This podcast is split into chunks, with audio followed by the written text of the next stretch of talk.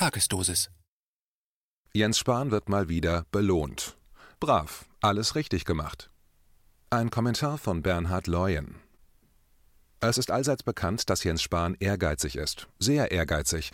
Der Politiker ist ein Vorzeige-Karrierist. Er lächelt viel, er kann aber auch mit perfektionierter, ernster Miene und Sorgenfalten den Mahner und Macher mimen. Warum ist er trotz vielerlei aktueller Fehleinschätzungen, Missdeutungen und mehreren kleinen und größeren Skandalen in seiner bisherigen Politkarriere so unantastbar? Wer hebt die schützende Hand über ihn? Zurückblickend war er seit 2002 bei weitem nicht nur der freundliche Bundestagsabgeordnete seines Wahlkreises Steinfurt I Borken I. Aufbauprogramme für ehrgeizige Jungpolitiker brauchen ihre Zeit und entsprechende Hintergrundarrangements. Zehn Jahre nach seinem Einzug in den Bundestag wurde er im Jahre 2012 von Friends of Europe, einer europäischen Denkfabrik, unter die 40 Under 40 European Young Leaders gewählt. Die Seite Lobbypedia informiert, dass Friends of Europe ein europäischer Think Tank ist, der Vertreter von Unternehmen mit Vertretern der EU-Institutionen über Veranstaltungen, zu denen nur Mitglieder zugelassen sind, zusammenbringt. Zitat diese institutionalisierten Kontakte zu wichtigen Entscheidungsträgern auf EU-Ebene eröffnen der Wirtschaftslobby die Möglichkeit, die EU-Politik in ihrem Interesse informell zu beeinflussen. Dies betrifft vor allem Gesetze und Verordnungen zur Regulierung der Branchen, in denen Mitglieder von Friends of Europe sich betätigen. Zitat Ende. Spahn wurde planmäßig Mitglied der Deutsch-Atlantischen Gesellschaft und hat dementsprechend das offerierte Young Leader Programm der Atlantikbrücke durchlaufen er wurde zudem förderlich für seinen Werdegang 2017 zum Mitglied der Young Global Leader des Weltwirtschaftsforums auserkoren. Diese Auserwählten gelten nun als hochbegabte Gestalter und Weltveränderer von morgen. Hat er entsprechende Förderer im CDU-Dunstkreis? Ja, bei ihm wäre das Wolfgang Schäuble. Im Juli 2020 gab Wolfgang Schäuble, aktuell Präsident des Deutschen Bundestages, davor von 1991 bis 2000 Fraktionsvorsitzender der CDU-CSU-Fraktion im Deutschen Bundestag und von 1998 bis 2000 auch CDU-Parteivorsitzender, ein seltenes Doppelinterview, das heißt, das Gespräch wurde mit einem Beisitzer geführt. An seiner Seite im Empfangssaal auf der Präsidialebene des Bundestags Jens Spahn. Das Interview führte die Wochenzeitung Die Zeit. Das Gespräch begann mit 15 Minuten Verzögerung. Schäuble und Spahn hatten sich zunächst noch einiges hinter verschlossenen Türen zu sagen. So zu Beginn des Interviews. Zitat: Die Zeit. Wolfgang Schäuble ist der bundespolitisch älteste Verantwortungsträger der CDU. Sie, Herr Spahn, sind einer der jüngsten. Wie oft haben Sie zuletzt den Rat des Älteren gesucht? Jens Spahn, wir tauschen uns regelmäßig aus. Ich schätze den Rat von Wolfgang Schäuble, seine Erfahrung, seinen klaren Blick auf die Dinge. Außerdem war er ja auch mal mein Chef. Wolfgang Schäuble: Wir waren zusammen im Finanzministerium, aber wir haben uns schon vorher gekannt. Zitat Ende. Im Interview geht es vor allem um die noch junge sogenannte Corona-Krise. In der Mitte des Gesprächs weist Schäuble darauf hin, dass er Jens Spahn früh als ein herausragendes Talent in der CDU erkannt habe. Zitat: Zeit, was genau schätzen Sie an ihm? Schäuble: Wenn man so lange in der Fraktion ist wie ich, dann schaut man sich sehr genau an, wer von den Jüngeren besonders gut ist. Er hat einen klaren Kopf, er kann gut kommunizieren und formulieren, und er ist bereit, sich anderen Meinungen zu stellen, darüber zu diskutieren. Zitat Ende. Das klingt sehr höflich und freundlich. Dann ergänzt Schäuble mit den entscheidenden Sätzen: Zitat er schreckt auch vor Streit nicht zurück und er hat den Willen zur Macht. Wenn Sie in der Politik sagen, Sie wollen alles, nur keine Macht, dann sind Sie entweder nicht ehrlich oder taugen nicht für die Politik. Zitat Ende. Diese Erkenntnis erklärt die stoische Ruhe, mit der Jens Spahn die zurückliegenden Monate Millionen Menschen in diesem Land gnadenlos, rein machtpolitisch motiviert, das Leben zur Hölle macht. Nachweislich ausgehend seiner Vorgaben und Verordnungen individuell zerstört und so schnell auch nicht wieder aus seinen politischen Fängen freilässt. Dass Abermillionen Bürger ihm es dabei so einfach machen, hat er sich wahrscheinlich in seinen kühnsten Machtträumen nicht vorstellen können. Wer ist Annette Wiedmann-Mautz? Februar 2018 Sie ist keine Galionsfigur, keine Anführerin, die die Berliner Politik aufwühlt und umkrempelt. Sie kämpfe nicht mit der verbalen Bazooka eines Horst Seehofer, und was läge ihr ferner als das emotional überbordende Geifern einer Andrea Nahles, SPD so der Schwarzwälder Bote im Februar 2018. Die anscheinend bescheidene und ruhig agierende Politikerin wurde als kommende Gesundheitsministerin gehandelt. Ihre Ausgangsposition: seit 2009 parlamentarische Staatssekretärin im Bundesministerium für Gesundheit, 2018 beim damaligen Gesundheitsminister Hermann Gröhe von der CDU, von 2002 bis 2009 zudem gesundheitspolitische Sprecherin der CDU/CSU-Fraktion im Bundestag. Ihr politischer Fehler: sie halte sich lieber erst einmal zurück Ihre Kritiker sagten damals, sie warte zu lange und positioniere sich, wenn alles schon entschieden sei. Zwei reine Machtmenschen betrachteten damals dieses in politischen Kreisen als vermeintliche Charakterschwäche bezeichnende Agieren mit Argusaugen. 2009 wurde ein neuer gesundheitspolitischer Sprecher der CDU/CSU-Fraktion gekürt, Jens Spahn. Zu diesem Zeitpunkt war er stellvertretender Vorsitzender der Arbeitsgruppe Gesundheit der CDU/CSU-Bundestagsfraktion Erneut Informationen von Lobbypedia. Neben seiner Tätigkeit als Bundestagsabgeordneter war Spahn zwischen 2006 und 2010 an einer Lobbyagentur beteiligt. Der Öffentlichkeit wurde dies erst durch einen Medienbericht im Jahr 2012 bekannt Demzufolge beriet diese Firma schwerpunktmäßig Kunden aus dem Gesundheitssektor, während Spahn gleichzeitig als Gesundheitspolitiker im Gesundheitsausschuss saß. 2010 verkaufte Spahn seine Anteile an der Agentur mit der Begründung, er habe den Eindruck eines möglichen Interessenskonfliktes vermeiden wollen. Diese unglaubwürdige Minute der Ehrlichkeit wird mit Sicherheit durch einen Wolfgang Schäuble eingefordert worden sein. Man plant ja mit Spahn, man braucht ihn noch der Vorschlag, ihn dann gut zehn Jahre später als Gesundheitsminister zu installieren, erfolgte 2018 durch die Kanzlerin persönlich. War es ihr politischer Instinkt, eine Vorahnung dessen, wofür der kontinuierlich geformte Jungstar der CDU Jens Spahn gut zwei Jahre später noch benötigt wird, oder schlicht politisches Machtmonopoly Reuters informierte im Februar 2018, dass Spahn als damals prominentester parteiinterner Kritiker der Kanzlerin galt. Merkel hoffte, so der Reuters-Artikel, mit der Ernennung Spahns einen ihrer profiliertesten Kritiker einbinden zu können und zugleich den konservativen Flügel zu befrieden. Wolfgang Schäuble wird wohlwollend Merkels Entscheidung abgenickt haben Warum auf einmal im Jahre 2020 ein Karl Lauterbach auf dem Corona-Parkett auftauchte, erschließt sich nun durch die Tatsache, dass 2013 Jens Spahn gemeinsam mit dem SPD-Politiker Karl Lauterbach das Gesundheitskapitel im Koalitionsvertrag aushandelten. Der Spiegel im Jahre 2019 Impfpflicht gegen Masern, radikaler Umbau der Organspende, Reform der Krankenkassen. Spahn schiebt ein umstrittenes Vorhaben nach dem nächsten an.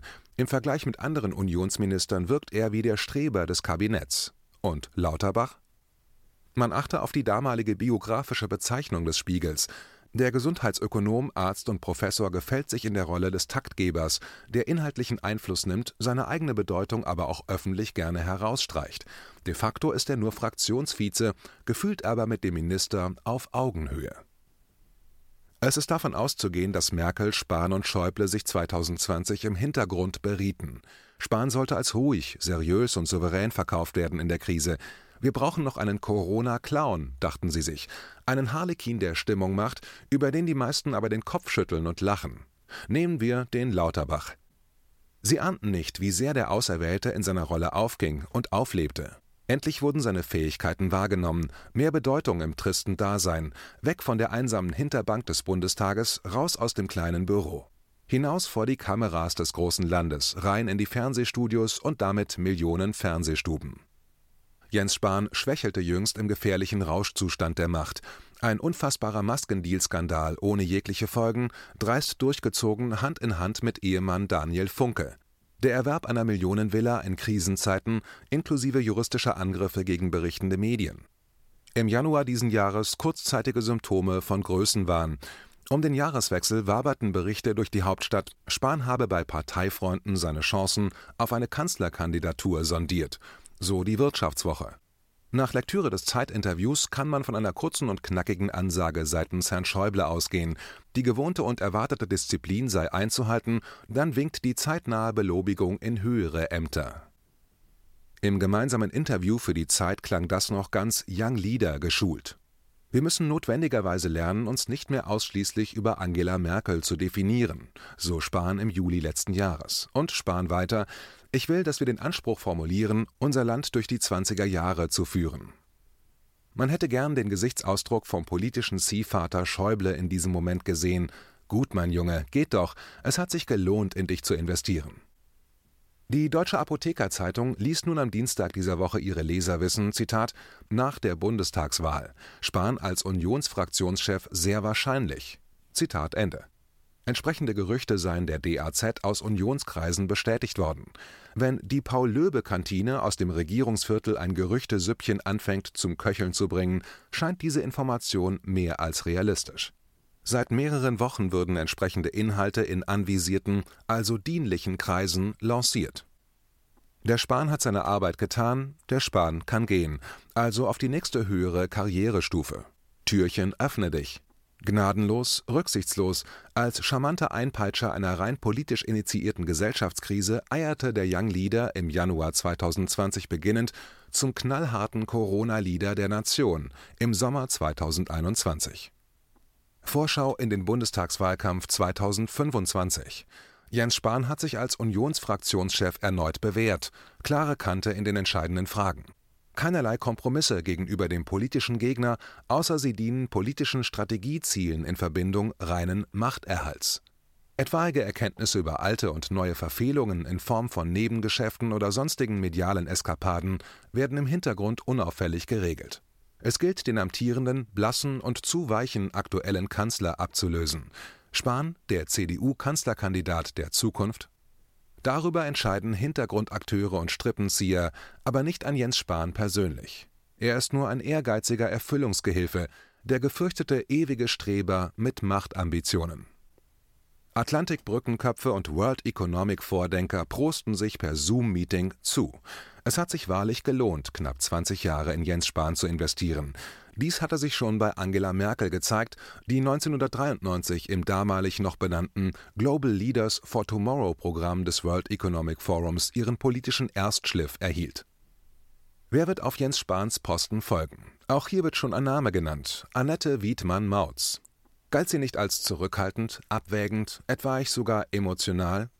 Ist sie eine zuverlässige Erfüllungsgehilfin, auch hinsichtlich der Umsetzung kommender gesellschaftlicher Reizthemen wie Kinderimpfungen, erneute Kita- und Schulschließungen im Herbst? Frau Wiedmann-Mautz ist kinderlos, daher wird es sich mit Sentimentalitäten zum Thema Kindeswohl in vertretbaren Grenzen halten. Am 20. Juli twitterte die Nachfolgekandidatin, Je mehr Menschen sich impfen lassen, desto sicherer und unbeschwerter können wir alle leben, und desto besser sind auch Kinder geschützt. Deshalb ist es wichtig, dass wir noch mehr Menschen vom Impfen überzeugen. Passt schon. Für den Feinschliff, bei etwaigen Zweifeln, wird der freundliche Herr Spahn bestimmt zur Seite stehen. Notfalls springt Karl Lauterbach mal wieder vor eine Kamera. KenFM ist crowdfinanziert und unabhängig. Leiste deinen Beitrag zu freier Presse und unterstütze unsere Arbeit finanziell. Wenn du zukünftig keine Beiträge verpassen willst, abonniere den KenFM Newsletter und installiere dir die KenFM App für iPhone und Android. Weitere Informationen auf kenfm.de/support. Hallo Community. In diesem Video möchten wir euch das Thema Bitcoin ans Herz legen. Wir werden euch erklären, was Bitcoins sind, wie man damit bezahlen kann und welche Bedeutung diese Währung für KenFM hat. Viele von euch haben sicher schon von Bitcoin gehört oder nutzen es sogar privat. Wie ihr KenFM mit Bitcoins unterstützen könnt und warum das für uns aktuell sehr wichtig ist, verraten wir euch jetzt. Das ist ein Bitcoin. In Wirklichkeit existiert so ein Bitcoin aber gar nicht. Es gibt ihn nur virtuell im Internet als digitale Währung in einem digitalen Konto. Bitcoin ist eine sogenannte Kryptowährung, die bekannteste weltweit. Man kann damit via Computer oder Smartphone einkaufen, spenden oder sich gegenseitig Bitcoins zuschicken. Bitcoins kann man wie Währungen oder Edelmetalle zum aktuellen Wechselkurs kaufen, verkaufen oder von Freunden zugeschickt bekommen. Einzige Voraussetzung ein E-Wallet, zu Deutsch eine elektronische Geldbörse. Das ist ein Account oder Konto, über das man Bitcoins empfangen oder versenden kann. Wie ihr wisst, nutzen auch wir bei KenFM schon seit ein paar Jahren Bitcoin, damit wir im Notfall auch finanziell unabhängig bleiben können, zum Beispiel von Banken, die uns nicht mehr mögen. Da viele Banken mit unserer Berichterstattung nicht einverstanden sind und nicht im Zusammenhang mit KenFM genannt werden möchten, kam es in den letzten Monaten so weit, dass uns gar keine Bank mehr mag. Weshalb wir leider damit rechnen müssen, vom kompletten IBAN-Zahlungsverkehr ausgeschlossen zu werden. Deshalb der Appell an euch, beschäftigt euch jetzt schon mit der Funktionsweise von Bitcoin, damit ihr uns auch im Notfall trotzdem weiter unterstützen könnt. Alles, was ihr dafür tun müsst, ist, eure bisherige Unterstützung in Euro einfach in Bitcoin an uns zu senden. Dazu legt ihr einfach eine kostenlose E-Wallet an, wandelt einen Betrag eurer Wahl in Bitcoin um und sendet uns diesen an unseren Bitcoin-Account.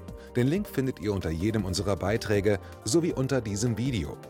Alternativ dazu könnt ihr aber auch diesen QR-Code mit eurem Smartphone scannen. Übrigens, eine detaillierte Schritt-für-Schritt-Anleitung haben wir zum Nachlesen für euch schon einmal vorbereitet. Ihr findet sie auf canfm.de/bitcoin. Ob Bitcoin oder Kryptowährungen wirklich die Zukunft des Geldes sind, wissen wir nicht. Aber vielleicht ist das bald unsere einzige Option, so unabhängig wie möglich und vor allem ohne Bankkonto für euch in Zukunft weiterhin freien und unabhängigen Journalismus machen zu können. Wir hoffen sehr auf eure Unterstützung und sagen jetzt schon tausendmal Danke. Euer Team von KenFM.